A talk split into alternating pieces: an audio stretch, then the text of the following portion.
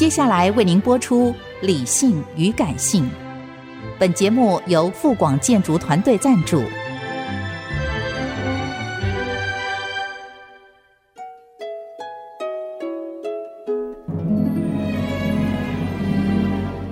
理性与感性不是天平的两端，而是一方向另一方渗透、影响，暂时取得上风的过程。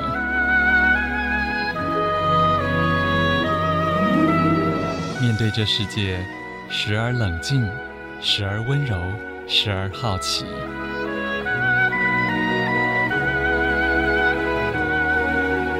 我是陈乐融，陪伴大家一起理性与感性。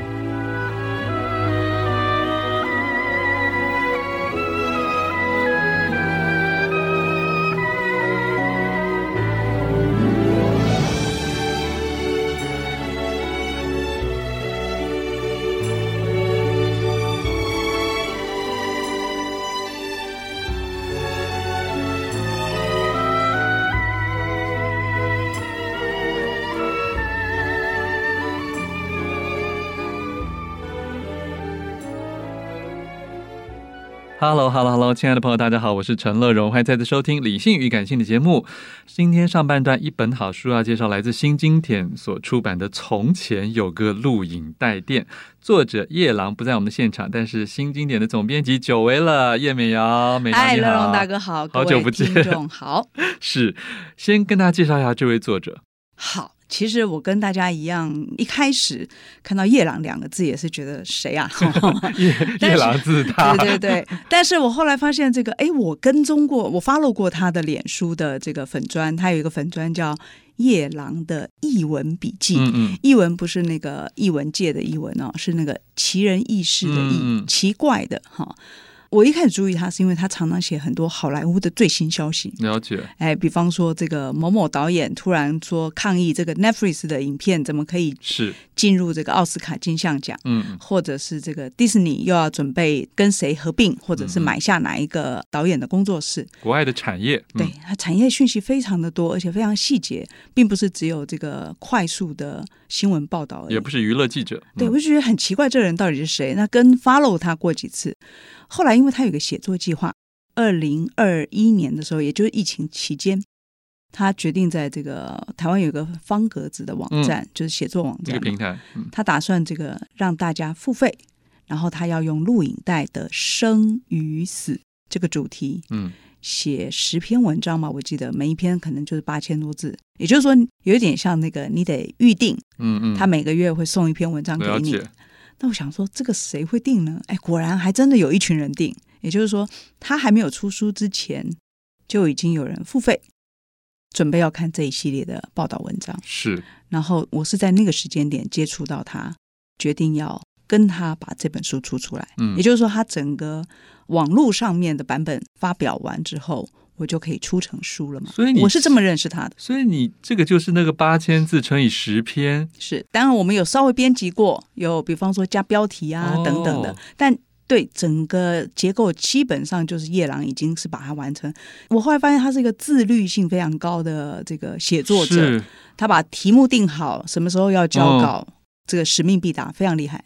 所以那个时候付费看到的跟现在看到的差不多，差不多，没错。嗯、好，嗯、呃，我想先要替大家来破一个题啊，嗯、就是既然用从前要怎么样，那通常就代表那件事情，要不然就不存在了，要不然就是至少非常非常没落了嘛，对不对？现在录影带店，大家一听又觉得很熟悉，可是又觉得哎，好像真的有点陌生了。嗯嗯，所以他为什么想选这个主题？哎，好问题，因为。我一开始其实抗拒过这件事，因为他原来叫录影带生与死嘛。对，我还记得我坐在那个开会的地方跟他说：“哎，夜郎，现在年轻人谁管录影带生跟死啊？他既不知道他的生，也不知道他的死。对对对，所以我们不要用这个题目好不好？所以从前有个录影带店，是我们跟他商量换一个里面的片名。哎、嗯，这件事情其实我问过他，我说你为什么要研究录影带？你有那么多厉害的主题哈？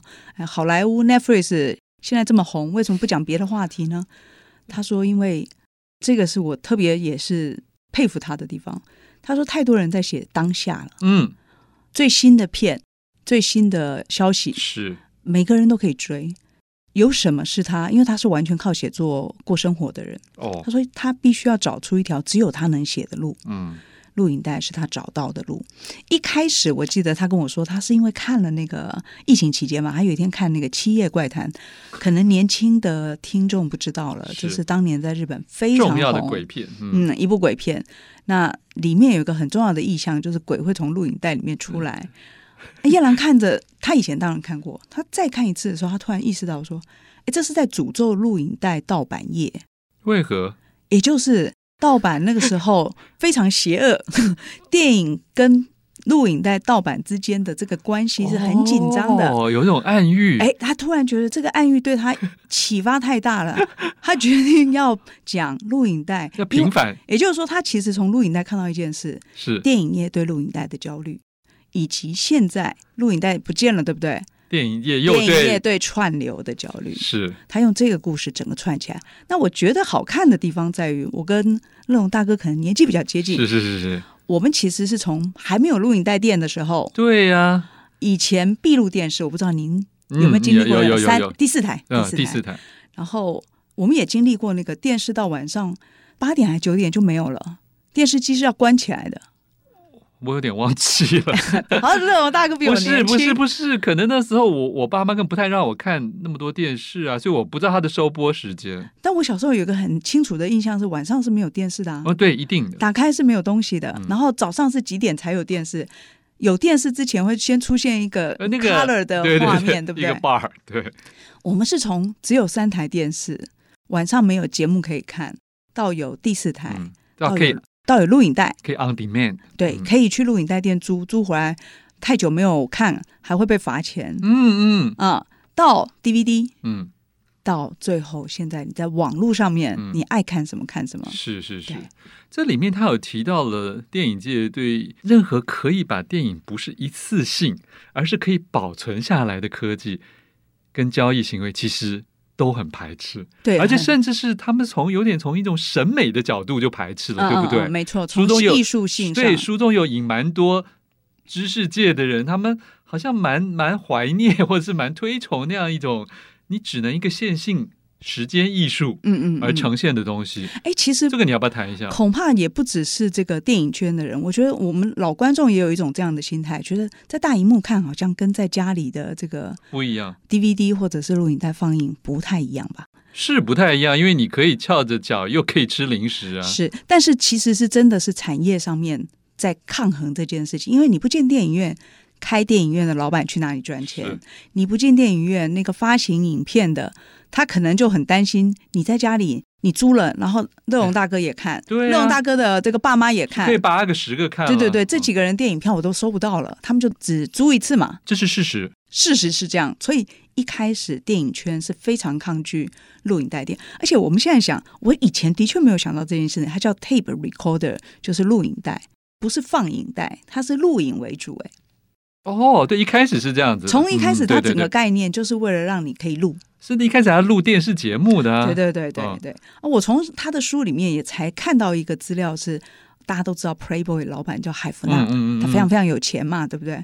住的这个豪宅，原来他年轻的时候，他要看电视，电视只有几点播什么什么片，对不对？他不要讲。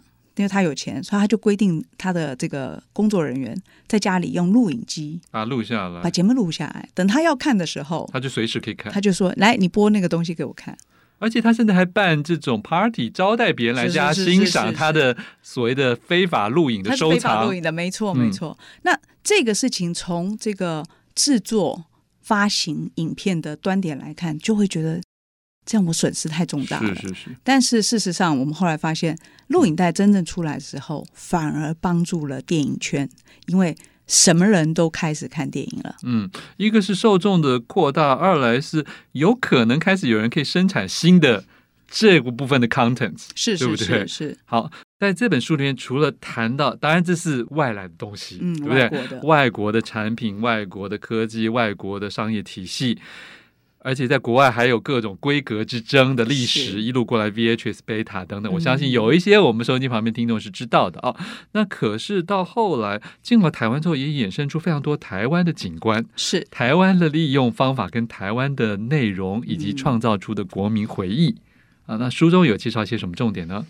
在这本书里面提到了台湾特有种，也就是说，录影带产业对这个台湾的人的生活影影响很大，而且有特有的影响。当然，我们也跟着国外，比方说，我们也甄方达的那个健身录影带啊，嗯、这个呃 Michael Jackson 当年的非常厉害的 MV 啊，这也跟录影带有关的嘛。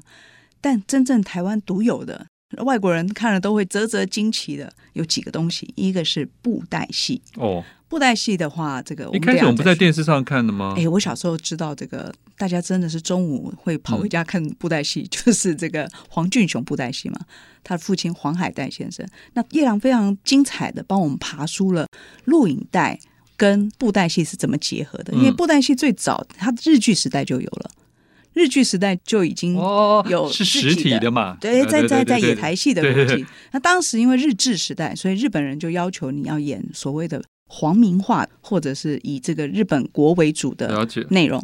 等到国民党来台的时候，一九四九年以后，又希望布袋戏呢不要这个一天到晚在野台聚众嘛，就是看起来这个很危险。二二八的这个事件，所以就请他们要在室内演出，有点像这个舞台剧这样子。嗯嗯嗯。那黄俊雄的布袋戏，据说就是因为在室内演出的时候，考量到后排观众会看不到，所以就做了很多呃。包括这个金光闪闪啊，剧情的这个跌宕起伏啊。